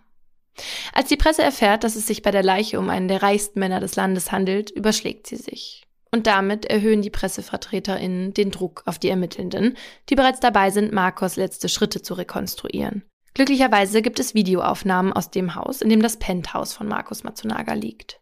Darauf sieht man, wie er am Abend des 19. Mai mit einem Pizzakarton im Aufzug nach oben fährt. Er wirkt gestresst, tritt einmal mit dem Fuß gegen den Fahrstuhl. Dabei trägt er die Kleidung, die zusammen mit seinen Leichenteilen gefunden wurde. Auf keinem der Videos ist allerdings zu sehen, wie Markus Matsunaga das Penthouse über den Aufzug wieder verlässt. Stattdessen sieht man seine Frau Elisi am 20. Mai gegen halb zwölf den Aufzug betreten. Sie verlässt das Penthouse mit drei großen Koffern. Als sie zwölf Stunden später zurückkommt, hat sie diese allerdings nicht mehr bei sich. Die Ermittelnden werden misstrauisch und überprüfen Elisis Matsunagas Handydaten. Diese zeigen, dass sie am Nachmittag des 20. Mai an dem Ort war, an dem die Leichenteile gefunden worden waren. Mit diesen Informationen in der Tasche nehmen sie Elisi noch an jenem Tag fest. Und es braucht nur eine Nacht in der Zelle und sie gesteht. Sie habe ihren Mann in Notwehr erschossen. Es ist der 6. Juni 2012 und der Rekordknopf der Kamera im Vernehmungszimmer blinkt rot, als eine sichtlich aufgewühlte Elisi anfängt, ihre Version der Tat zu erzählen. Als Marcos sie und ihre Tochter am Sonntag, den 19. Mai, am Flughafen abholt, hält sich Elisi zurück. Tut so, als wäre nichts geschehen, als hätte sie nicht gerade erfahren, dass ihr Mann sie schon wieder betrügt, sein Wort nicht gehalten und sie angelogen hat. Zu Hause angekommen, erhält Markus dann einen Anruf, der ihn irgendwie nervös macht. Elisi erklärt er daraufhin, dass er nach dem Essen noch einmal zu seinem Vater müsse, um etwas Geschäftliches zu besprechen. Da kann sie nicht mehr an sich halten. Hör auf zu lügen, ich weiß, dass du nicht zu deinem Vater gehst, sagt sie. Markus ist perplex. Was meinst du? fragt er. Elisi konfrontiert ihn mit seiner Affäre und den Aufnahmen des Privatdetektivs. Doch Marcos will von alledem nichts wissen und pocht auf seine Unschuld. Er habe keine neue Affäre. Elisi sagt ihm, dass sie die Scheidung wolle. Daraufhin wird er sauer. Er schreit, ich hab dich aus dem Müll geholt. Und denkst du, jemand mit deiner Reputation findet Prince Charming? Ich weiß, wie Männer sind. Du wirst nur welche finden, die dich piep wollen. Das alles erzählt Elisi leise und mit Tränen erstickter Stimme. Unterbrochen wird sie nur von den Fragen des Ermittlers. Was ist dann passiert? Marcos schlägt ihr unvermittelt ins Gesicht. Das hatte er vorher noch nie gemacht. Aus Angst, er könne ihr noch Schlimmeres antun, verlässt Elisi das Esszimmer und holt aus der Kommode im Flur die Pistole, die ihr Marcos geschenkt hatte. Erst auf dem Weg zurück wird ihr klar, was sie da gerade tut. Sie dreht sich um und will die Waffe zurücklegen, als sie hört, dass Markus ihr folgt. Sie wirbelt herum und richtet die Pistole direkt auf ihn. Markus ruft, komm, erschieß mich. Kein Richter wird einer Schlampe wie dir das Sorgerecht geben. Da bleibt Markus stehen und Elisi drückt den Abzug. Warum sie das getan habe, wisse sie nicht. Sie habe in diesem Moment so viele verschiedene Gefühle erlebt. Auf der einen Seite sei sie sauer gewesen wegen der Affäre, gleichzeitig aber auch erleichtert, dass sie beweisen konnte, nicht verrückt zu sein. Auf der anderen Seite habe sie aber auch große Angst gehabt. Markus habe ihr schon einmal gedroht, sie zu erschießen, wenn sie vorhabe, ihn zu verlassen und die Tochter mitzunehmen. Als Elise dann realisiert habe, was geschehen war, habe sie Panik befallen. Was ist, wenn die Polizei davon erfährt? Dann würde sie in Haft kommen und ihre Tochter nicht mehr wiedersehen. Um das zu verhindern, habe sie den Plan geschmiedet, die Leiche ihres Mannes zu zerteilen und so außer Haus zu schaffen. Als geübte Jägerin habe sie gewusst, wie man ein Tier zerteilt und dass man warten muss, damit nicht so viel Blut fließt. Aber das ist kein Tier, das ist ihr ja. Ehemann. So habe Elisi zwölf Stunden gewartet, bis sie ihren Mann im Badezimmer zerteilte, in drei große Koffer packte und seine Leichenteile im Wald verstreute. Der Staatsanwalt sieht die Version Elisis allerdings als reine Strategie der Verteidigung. Denn mit dieser Geschichte könnte sie für sich tatsächlich eine sehr niedrige Strafe rausholen. Da sie keine Vorstrafen hat und angibt, in Notwehr gehandelt zu haben, ist eine Haftstrafe von nicht mehr als sieben Jahren für diese Tat realistisch. Und die wird normalerweise noch um zwei Drittel gekürzt. Der Staatsanwalt ist sich sicher, dass Elise lügt, um sich zu schützen. Er hält eine andere Version für zutreffender und klagt Elisi Matsunaga wegen Mordes an. Im Mai 2016 und somit vier Jahre nach der Tat beginnt der Prozess. Natürlich unter den Augen unzähliger MedienvertreterInnen und Schaulustigen, die Elisi genau unter die Lupe nehmen. Als die mittlerweile 42-Jährige den Gerichtssaal betritt, blitzen und klicken dementsprechend die Kameras. Auf den Fotos, die entstehen, sieht Elisi anders aus als noch 2012. Die vier Jahre Untersuchungshaft haben Spuren in ihrem Gesicht hinterlassen und ihre Haare sind verändert. Elisi hatte sie sich in Haft rot gefärbt doch auf Anraten ihres Verteidigers für den Prozess wieder blondieren sollen. Das hatte nicht ganz geklappt, weshalb ihr Haar jetzt einen sehr orangefarbenen Stich hat. Oh nein. Bekleidet ist Elise an diesem ersten Prozesstag mit einem schwarzen Blazer, einem weißen T-Shirt und einer khakifarbenen Hose. Insgesamt wirkt sie sehr zurückhaltend und fast zerbrechlich, wie ein Mäuschen, das niemandem etwas zuleide tun könne. Die Frage, die sich jetzt natürlich alle stellen, ist, ist Elisi Matsunaga eine eiskalte Killerin, die es auf das Vermögen ihres untreuen Ehemannes abgesehen hat, oder eine Mutter, die ihren gewalttätigen Mann in Notwehr erschoss? Der Staatsanwalt ist sich jedenfalls sicher, dass es ersteres ist. Denn die Anklage lautet heimtückischer und grausamer Mord aus niedrigen Beweggründen. Um die Jury von diesen drei Mordmerkmalen, die sich dort allerdings Qualifikationen nennen, aber mit unseren Mordmerkmalen vergleichbar sind, zu überzeugen, wird Elisis Leben noch einmal von vorne aufgerollt. Obwohl es für die Tat eigentlich keine Rolle spielt, schlachtet man Elisis Vergangenheit als Escort regelrecht aus. Der Staatsanwalt versucht damit zu zeigen, dass es ihr bei der Beziehung zu Markus schon immer nur ums Geld gegangen sei. Dass er es war, der ihr das Luxusleben ermöglicht habe, das sie sonst niemals hätte führen können die tollen Reisen, die neueste Louis Vuitton-Tasche und die teuren Hobbys. Als sie erfahren habe, dass Markus eine neue Affäre hat, habe Elise dieses Leben in Gefahr gesehen. Aus Angst, den finanziellen Status bei einer Scheidung zu verlieren und aus Rache habe sie Markus getötet, so der Staatsanwalt. Als die PressevertreterInnen von Elisis Vergangenheit Wind bekommen, stürzen sie sich darauf wie die Aasgeier. Von da an ist Elisi in vielen Formaten auch nicht mehr die Angeklagte, sondern die blonde Prostituierte oder das Escort. Die meisten Medien übernehmen generell das Narrativ der Staatsanwaltschaft. Elisi habe durch Markus die Verwandlung vom Aschenputtel zur Prinzessin erlebt. Ein Moderator treibt die Berichterstattung auf die Spitze. Zitat. Er verwandelte die Prostituierte in eine Madame und in eine Mutter, aber das innere Monster in ihr konnte er nicht auslöschen. Boah. Mhm. Während das Buchen von Escorts als völlig normal und absolut verständlich in der Öffentlichkeit dargestellt wird, ist die Frau in so einer Situation moralisch degradiert. Um die Jury außerdem davon zu überzeugen, dass Elisi bei ihrer Tat grausam handelte, bittet der Staatsanwalt den zuständigen Rechtsmediziner in den Zeugenstand. Auf die Frage, woran Markus gestorben sei, antwortet der weißhaarige Mann, er ist an seinem eigenen Blut erstickt. Für den Staatsanwalt bedeutet das, Markus war noch am Leben, als Elisi ihn zerteilte. Eine grausame Vorgehensweise, rekapituliert er. Für Elisi sei das aber kein Problem gewesen, denn als Jägerin sei sie es gewohnt, Fleisch und Knochen zu zerlegen. Um ihre Kaltblütigkeit und Empathielosigkeit zu veranschaulichen, wird ein Video gezeigt, das Elisi und Marcos gemeinsam aufgenommen haben. Es zeigt ihre Schlange Gigi bei der Fütterung mit einer lebenden Maus. Aus dem Off hört man Elisis und Marcos Stimmen, die die Szene kommentieren. Und ich muss ganz ehrlich sagen, dass ich das auch sehr befremdlich fand, dieses Video. Was sagen die über die Maus? Ja, also in dem Ausschnitt hört man vor allem Elisi und sie sagt, guck mal, die Maus hat sich gerade angepinkelt oder hat sich hat gerade gepinkelt und dann sagt Markus, wo oder echt oder so und sie sagt, ja, da in der Ecke. Wo man sich so denkt, ja, klar pinkelt die sich da gerade ein, die hat Todesangst. Also, ich weiß ja nicht, für andere ist das vielleicht normal, aber eine lebende, also ich diese Schlange hat die auch nicht direkt getötet, sondern die hat die erst mega lange angeguckt, ja. Es war einfach nur schlimm. Ja, ich glaube aber, dass das bei SchlangenbesitzerInnen halt nun mal so ist. Zumindest bei denen, die halt lebendige Tiere verfüttern. Ja, genau, die gibt es und es gibt ja auch wie die beiden JägerInnen, die Tiere erschießen können ähm, und das als nicht schlimm empfinden. Aber für mich war wirklich diese Szene, nicht, dass es jetzt aussagen würde, dass die deswegen empathielos ist oder so, ne? Aber das war mhm. wirklich für mich ein bisschen verstörend. Auch beim letzten Mordmerkmal der Heimtücke soll der Rechtsmediziner weiterhelfen. Der erklärt den Anwesenden, dass die Kugel auf der linken Stirnseite eingetreten und die Schussbahn von da an nach unten verlaufen sei. Für den Staatsanwalt der Beweis dafür, dass Elisi Marcos nicht so habe erschießen können, wie sie es beschrieben hatte. Denn sie ist nur etwa 1,50 groß, während Marcos fast 1,80 maß. Wenn sie ihm beim Abdrücken aufrecht gegenübergestanden hätte, hätte die Schussbahn eine andere sein müssen. Weiter lässt der Staatsanwalt den Forensiker erklären, welche Besonderheiten das Einschussloch aufweist. Es seien kleine Verbrennungen um den Rand der Verletzung, die normalerweise durch das Schießpulver entstehen, wenn aus sehr kurzer Distanz geschossen wird. Elisi hatte allerdings angegeben, dass sie etwa 1,80 Meter von Markus entfernt stand, als sie abdrückte.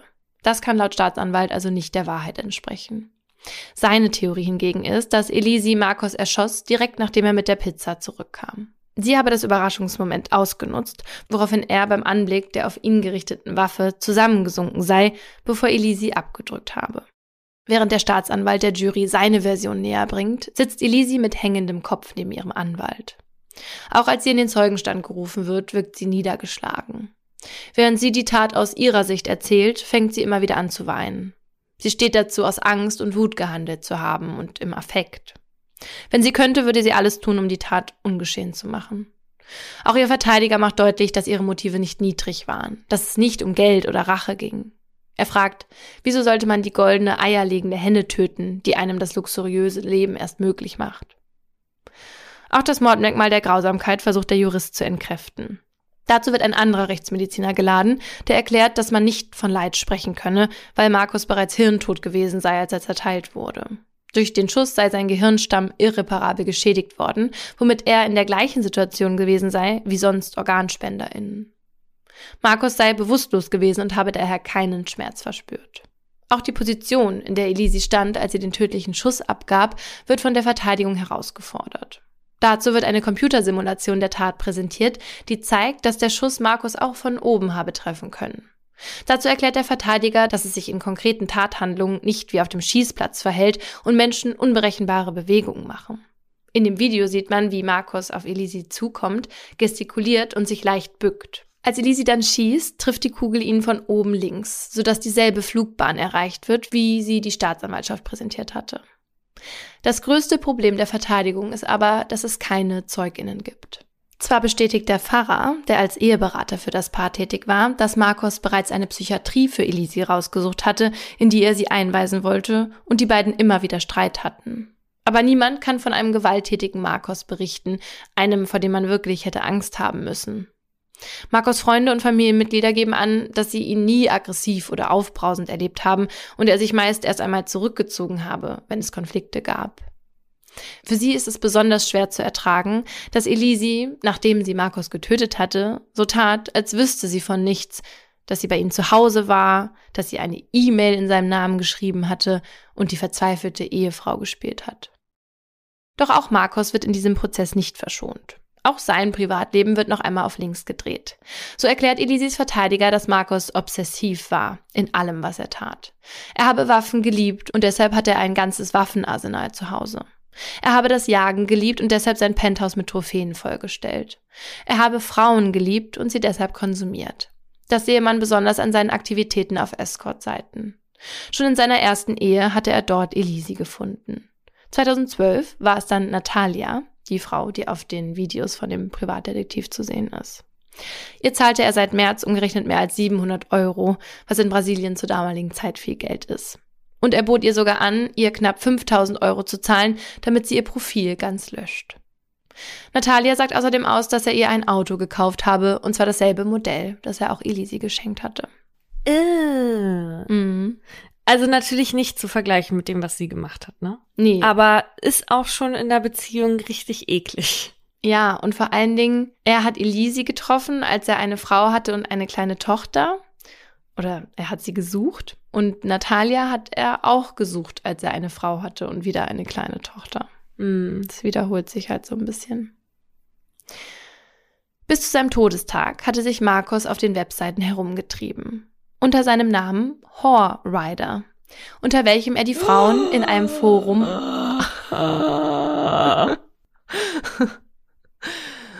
unter welchem er die Frauen in einem Forum auch bewertete. Da ging es dann darum, was sie im Bett so alles machten und wie ihr Körper aussah. Ach so, und je offener sie waren und je mehr sie mit sich machen lassen wollten, desto höher geht die Punktzahl wahrscheinlich. Wahrscheinlich. Nach sieben Verhandlungstagen wird schließlich das Urteil erwartet. Was die Prozessbeobachtenden angeht, ist klar. Elisi soll entweder für ihre kaltblütige und habgierige Tat die maximale Höchststrafe von 30 Jahren bekommen, oder sie soll den Gerichtssaal heute noch für die Tötung in Notwehr sofort verlassen können. Ein Dazwischen scheint es nicht zu geben. Als die Jury von ihrer Beratung zurückkommt, wird das Urteil verkündet. Es lautet Mord. Doch was das Mordmerkmal der niedrigen Beweggründe angeht, hat die Jury diese nicht gesehen. Für sie konnte nicht bewiesen werden, dass Elisi ihren Mann aus Rache oder Habgier getötet hatte. Auch die Grausamkeit konnten die Jurymitglieder nicht feststellen, nachdem ihnen erklärt worden war, dass Marcos bei der Zerteilung bereits hirntot war. Das einzige Mordmerkmal, das sie von der Staatsanwaltschaft übernehmen, ist die heimtückische Vorgehensweise, dass sich Marcos ihrer Meinung nach nicht hatte wehren können. Letztendlich spricht alles dafür, dass die Jurymitglieder Elisis Version weitestgehend geglaubt haben. Doch der Richter scheint zu einer anderen Konklusio gekommen zu sein. Denn er reizt den Strafrahmen für dieses Urteil bis zum Ende aus und verurteilt Elisi, obwohl sie gestanden hat, zu 19 Jahren, 11 Monaten und einem Tag Haft. Und so steht am Ende ein Urteil, das niemandem gefällt. Denen nicht, die auf 30 Jahre gehofft hatten und denen nicht, die sich ihre sofortige Freilassung gewünscht hatten. Ist Elisi Matsunaga jetzt die kaltblütige Mörderin oder die Frau, die sich nur verteidigen wollte. Wahrscheinlich liegt die Wahrheit, wie so oft, irgendwo dazwischen. Tja, kann man jetzt gar nichts zu sagen, weil man das halt überhaupt nicht bewerten kann. Ja, und es ist interessant irgendwie, dass wir das gar nicht so oft haben, dass es so unklar ist und dass so zwei Seiten da sind und man sich selber auch nicht so eine richtige Meinung bilden kann. Dabei ist es ja ganz oft so im Gerichtssaal, dass es nicht klar ist, was passiert ist.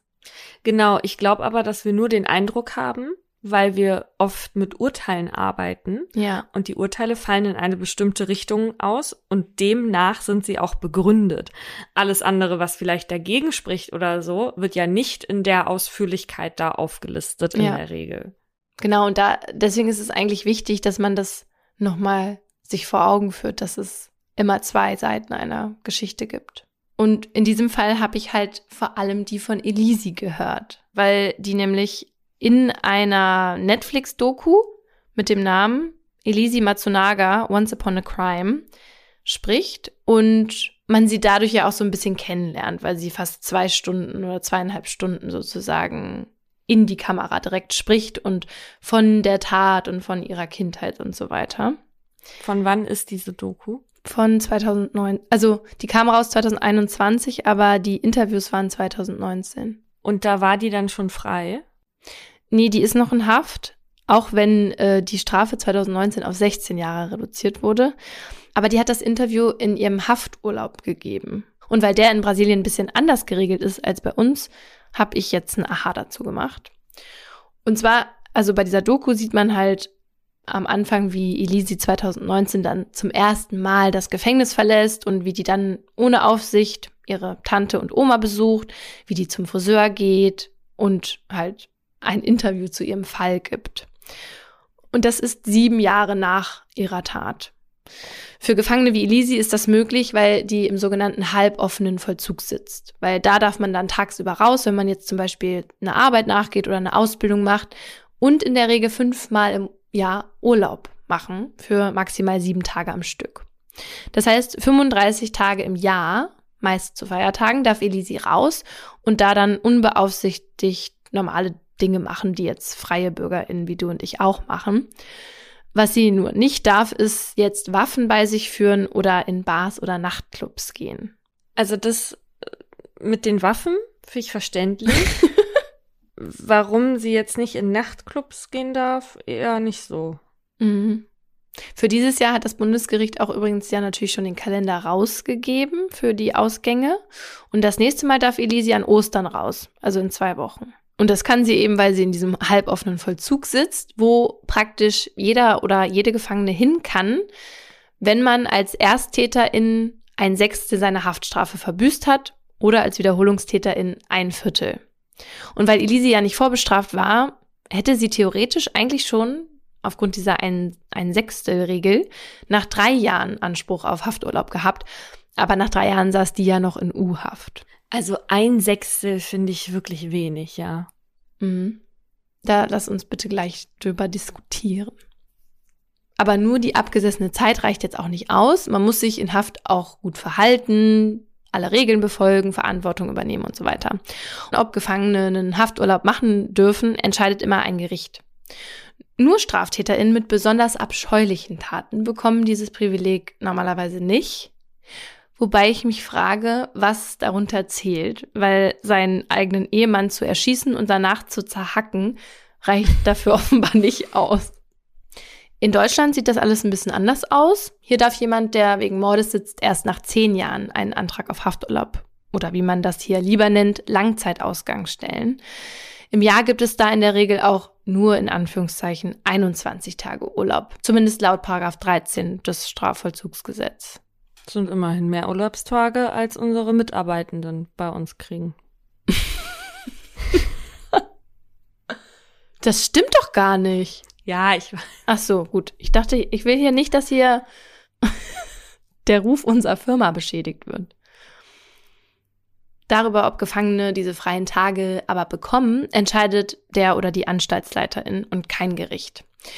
Bei uns gibt's ja auch keinen halboffenen Vollzug, sondern nur den geschlossenen und den offenen. Das heißt, die Gefangenen, die diesen Urlaub machen können, das heißt dann nicht automatisch, dass die auch wie in Brasilien tagsüber rausgehen können für Arbeit oder Ausbildung. Weil für sowas müssen die in dem offenen Vollzug sein. Und das sind in Deutschland nur circa 14 Prozent aller Gefangenen. Und da kommt man auch wirklich nicht so leicht rein, wenn man jetzt einen Mord begangen hat das finde ich generell auch okay so. Ich muss aber sagen, dass ich 14 Prozent schon irgendwie nicht so wenig finde. Ja, weil die auch, also die gehen ja zur Arbeit, aber die werden nicht jeden Tag kontrolliert, ob sie zur Arbeit gehen, weißt du? Mhm. Ja.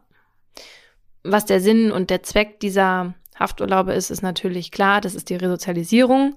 Die Gefangenen sollen den, Zitat, schädlichen Wirkungen der langen Inhaftierung entgegenwirken. Praktisch bedeutet das, dass die ihre sozialen Kontakte außerhalb des Gefängnisses halt halten sollen, dass sie das Leben draußen nicht komplett verlernen und auch nicht abgeschottet werden. Aber natürlich besteht hier auch das Risiko, dass die Gefangenen halt vom Hafturlaub nicht mehr zurückkommen. Im letzten Jahr waren das in Brasilien übrigens 170 Menschen. Und es gibt ja auch das Risiko, dass die Verurteilten während dieser Tage rückfällig werden. So wie in dem Fall, den ich in der Folge 56, dem Schweiz-Spezial, erzählt habe. Und trotz dieser Risiken gibt es in Deutschland seit Jahren einen Musterentwurf von zehn Bundesländern, die dafür plädieren, Gefangenen, die eine lebenslange Haftstrafe bekommen haben, den Hafturlaub bereits nach fünf anstatt nach zehn Jahren zu genehmigen. Also jetzt nicht so früh wie in Brasilien, wo man ja quasi, wenn man eine 15-jährige Haftstrafe bekommt, dann theoretisch schon nach zweieinhalb Jahren in den Urlaub darf, aber schon deutlich früher halt eben in Deutschland. Wie fändest du das, wenn das jetzt halbiert wird sozusagen? In Deutschland jetzt? Ja. Also erstmal für Brasilien, ich finde es tatsächlich wirklich komplett zu wenig, ne? Weil du kriegst ja 15 Jahre Haft für einen Grund. Ja. Und das können ja verschiedene Gründe sein und manchmal sind es sogar mehrere. Zum einen, dass die Person sühnen soll, aber auch, dass die Außenwelt vor dir sicher ist und solche Sachen. Ja, und vor allen Dingen auch Strafe. Es soll ja, Ja. auch eine Strafe sein, ne? Genau, und, und da weiß ich jetzt nicht, ob das vor allem für das Empfinden der Opfer oder der Angehörigen so toll ist, wenn die dann wissen, okay, der hat jetzt 15 Jahre bekommen und ist aber in zweieinhalb Jahren spaziert der draußen rum. Ja. Stell dir mal vor, da ist eine Frau unterwegs, deren Tochter von jemandem getötet wurde und zweieinhalb Jahre nach der Tat trifft die den zufällig in der Stadt. Hm. Und das finde ich auch bei fünf Jahren so. Ne? Also wenn die das jetzt in Ja. Deutschland auf diese fünf Jahre runterbrechen, also ich finde auf jeden Fall, äh, dass man die Gefangenen irgendwie an der Gesellschaft teilnehmen lassen sollte, ja, weil ich denke, die dann nur einzusperren und auszuschließen, das ist für diese Resozialisierung halt wirklich kontraproduktiv. Aber ob diese unbeaufsichtigten Ausgänge dann so das beste Mittel dafür ist, wenn man halt an die Opfer denkt, mh, weiß ich halt nicht. Hm. Und wenn man jetzt nur an die Resozialisierung denkt, Mhm. ne, ich denke, da gibt's noch ganz andere Sachen, weil wir ja auch von Inhaftierten oder ehemals Inhaftierten, die dann rausgekommen sind, wissen, dass die auch noch ganz andere Probleme haben. Ne? Also zum Beispiel, dass sie keinen Job finden, dass sie keine Wohnung finden, dass viele AnsprechpartnerInnen weg sind, das Umfeld weg ist und so. Also ich glaube, da gäbe es auch andere Ansätze, mit Ja, denen man Langzeitinhaftierten besser helfen könnte, resozialisiert zu werden. Ja. Was Elisi übrigens in Haft gemacht hat, war heiraten. Und zwar eine Frau. Und das ist nicht irgendeine, denn die ist genau wie Elisi eine, wenn nicht sogar die bekannteste Mörderin Brasiliens. Und zwar heißt die Susan von Richthofen. Und Susan hatte 2002 ihren damaligen Freund und seinen Bruder dazu angestiftet, ihre Eltern umzubringen, weil die die Beziehung zu dem Marihuana-süchtigen Freund nicht so gut fanden. Wahrscheinlich war aber auch Geld ein Grund, weil Susan hätte von ihren Eltern Millionen geerbt. Naja, 2012 heiratet Elisi eben Susan, aber offenbar war Elisi auch für Susan nicht genug, denn schon eineinhalb Jahre nach der Hochzeit lässt sich Susan scheiden und heiratet eine andere Mitgefangene, die wegen Kindesentführung und Ermordung gerade 27 Jahre absitzt. Komischen Geschmack haben die. Ich meine, ist jetzt auch nicht äh, besonders viel Auswahl da, offenbar. Aber Ja. wiederum möchte man ja vielleicht auch jemanden haben, der einen versteht mit seinen Taten. Ja. Und die haben halt so das Privileg, dass die in so einer extra Zelle untergebracht sind, weißt du? Die Bunga-Bunga-Zelle oder was war das? Es ist auf jeden Fall so, dass die, wenn die sich scheiden lassen, dass sie dann sechs Monate nicht wieder in diese Zellen dürfen. Also die dürfen sich dann nicht sofort wieder verheiraten, nur damit die in die Zellen kommen. Ach so, ja, ja, ja, ja. Ja. Mhm. Jetzt haben wir ja schon eingeleitet, Brasilien ist ein kriminelles Land. Zitat Taz, in Brasilien und Mexiko sterben mehr Menschen durch Mord als weltweit in Kriegen. Wie gesagt, das schreibt die Taz allerdings schon 2016. Seitdem ist die Tötungsrate in Brasilien etwas zurückgegangen und trotzdem ist das immer noch eines der gewalttätigsten Länder der Welt. 2020 beträgt da die Mordrate 23,6 pro 100.000 EinwohnerInnen. Mal zum Vergleich, in Deutschland liegt dieser Wert bei unter eins. Dafür liegt die Aufklärungsrate in Brasilien allerdings unter 10 Prozent Wow. und hier aber über 90. Obwohl die Tötungsrate bei den Männern viel höher ist als bei Frauen, belegt Brasilien trotzdem Platz 5 auf der Skala der Länder mit den meisten Femiziden weltweit. Das schreibt der Spiegel. Und deswegen hat sich da sogar so ein Begriff etabliert und der heißt Femizidweise. Also der beschreibt halt all die Waisenkinder, die keine Mutter mehr haben, weil eventuell der Vater sogar selber sie umgebracht hat. Zwei Drittel der betroffenen Frauen sind schwarz. Brasilien ist eh so ein Land, in dem Frauen oft Opfer werden, auch von sexualisierter Gewalt.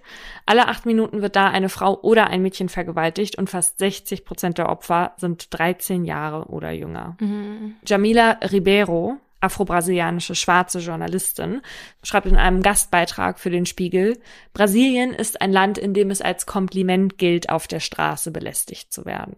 Das ist auch wieder dieser Machismo, von dem wir auch schon mal in der in unserer Femizidfolge gesprochen mhm. haben, der so ganz tief in dieser Kultur drin ist und da ja offenbar nicht weggeht. Also was sie auch schreibt, ist, dass das aber nicht nur in Brasilien so ist, sondern das ist auch das Bild, was sowohl BrasilianerInnen oder vor allem Brasilianer als auch andere von brasilianischen Frauen haben. Also ihr passiert das zum Beispiel auch, wenn sie im Ausland ist und sie erzählt jemandem, dass sie Brasilianerin ist, dann wird ganz oft sofort auf ihre Sexualität, ja. dass sie ja so offen ist, dann wird sie angegrabbelt, weil man bei ihr offenbar denkt, äh, ja, das wollen die doch da, so nach dem Motto. Krass. Ja. Ja, und dieses Bild ist ja ganz klar nicht von Frauen verbreitet worden, ja. Zumindest nicht am Anfang. Ja, und das hat sich auch nicht gebessert, seitdem der rechte Präsident, von dem ich vorhin schon mal gesprochen habe, Bolsonaro, da die Zügel in der Hand hat. Seitdem wurden nämlich die Gelder zur Bekämpfung von Gewalt gegen Frauen nochmal drastisch gekürzt. Ist offenbar kein Problem da. Schön. Übrigens ist Rassismus seitdem er Präsident ist auch wieder mehr ein Problem, weil er sich halt auch schon oft öffentlich rassistisch geäußert hat. Vor allem auch gegenüber den Indigenen. Also wir sehen, wie in dem Land mit Minderheiten umgegangen wird und dementsprechend wird das auch keine Überraschung für euch sein, dass 2021 auch ein tödliches Jahr in Brasilien für alle Transpersonen war. Ein Drittel aller Morde weltweit, die an Transpersonen verübt wurden, wurden nämlich dort begangen. Wer übrigens ziemlich viel zur Kriminalität in Brasilien beiträgt, ist die Polizei. Die steht nämlich immer wieder wegen Machtmissbrauch und Menschenrechtsverletzungen in der Kritik es ist halt auch so, dass in keinem anderen Land so viele Menschen bei Polizeieinsätzen getötet werden wie in Brasilien. 2020 waren das 6460 Menschen. Also im Vergleich, in den USA, wo ja viel mehr Leute wohnen, sind es pro Jahr um die 1000. Erst letztes Jahr wurden in Rio bei einer Schießerei zwischen Polizei und Drogengangs an einem Tag 24 Menschen von der Polizei getötet. Und wenn sowas passiert, dann findet man später in der Akte oft in Notwehr erschossen. Natürlich ist das auch angesichts dieser ganzen Gangkriminalität, die es da gibt, oft so. Es ist aber zu oft auch eben nicht so. Und vor Gericht kommen solche Fälle dann ja aber meist so oder so nicht. Das haben wir ja sogar in Deutschland schon mal gesehen. Das Besondere in Brasilien ist aber, noch, was das alles noch verstärkt, dass das Ermittlungsverfahren komplett in die Zuständigkeit der Polizei fällt. Da ist es dann nicht so, dass die Staatsanwaltschaft die Kontrollinstanz ist.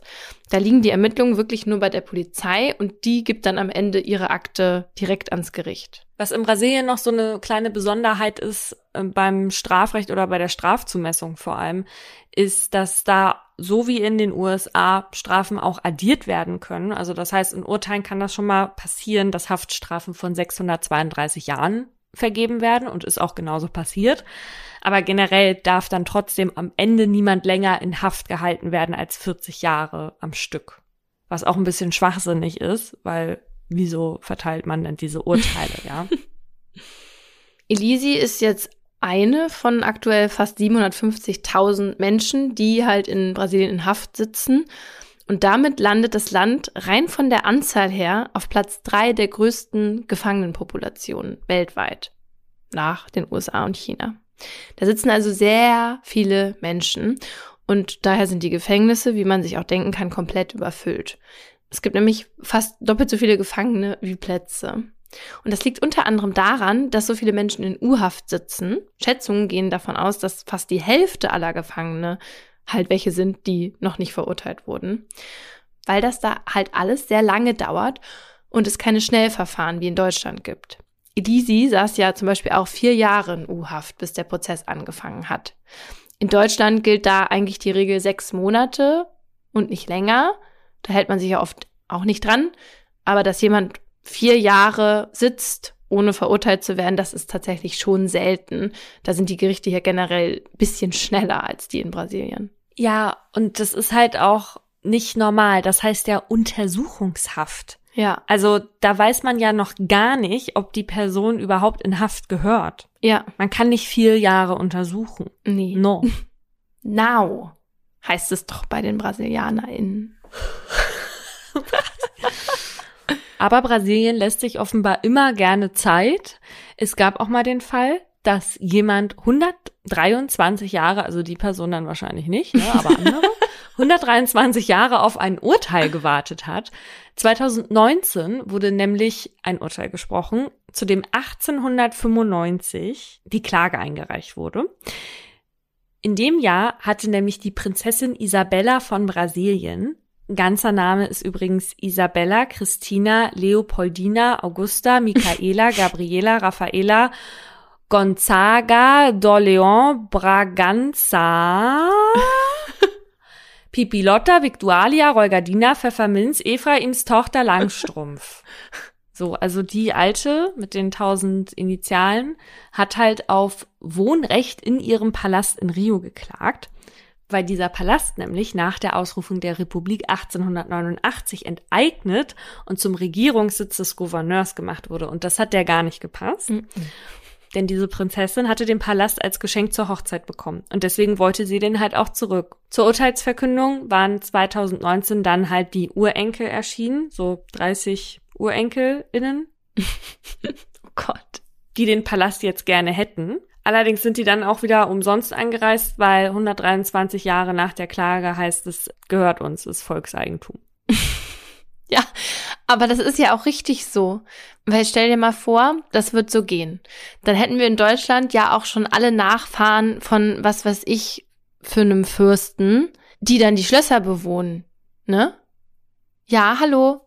Ich wohne im Schloss Neuschwanstein, weil mein Ur-Ur-Ur-Ur-Großonkel, dem hat das mal gehört. Ja, und in der Regel hat er dafür jemanden getötet. Ja, irgendwie sowas Shadiges ist da immer am Laufen gewesen. Wir, Historikexpertinnen. Historikerinnen heißt das doch, oder? Ja, Historikexpertinnen. Ja, okay. Menschen mit Historikexpertise. genau.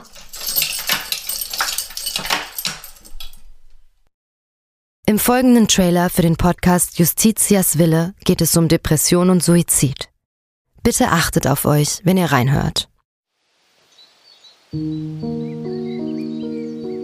Ein Flügel der großen französischen Fenster steht offen und gewährt einen Blick in den großen Garten.